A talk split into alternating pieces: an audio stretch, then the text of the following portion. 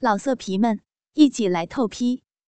网址：w w w 点约炮点 online w w w 点 y u e p a o 点 online。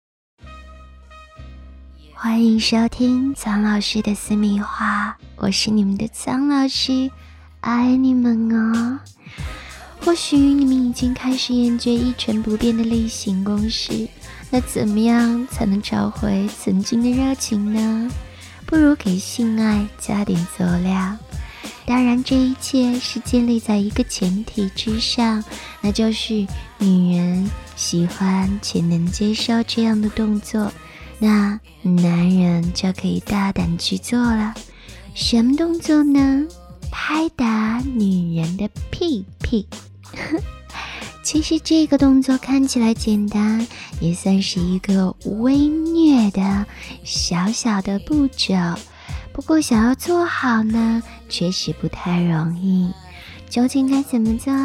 张老师告诉你。在你使用拍子或者小皮鞭以及其他道具之前呢，建议男人最好先用自己的双手，因为你不但可以感受他美好的肌肤，他也可以感受到你双手的温暖和爱意。没有一个女人一开始就喜欢粗鲁大力的，所以你们都需要一个慢慢的、温柔的过程。在预热之后呢，男人可以调整一下自己和他的姿势，让你的双手更加的灵活自由。你不仅仅可以拍女人的屁屁，她的后背和大腿也是可以轻轻拍打的地方啊。那说到轻轻拍打，究竟怎样算轻，怎样算重呢？要记住，你下手的地方应该永远都是女人有肉肉的地方，而且力度呢是稍稍的有一点痛，但更多的是快感。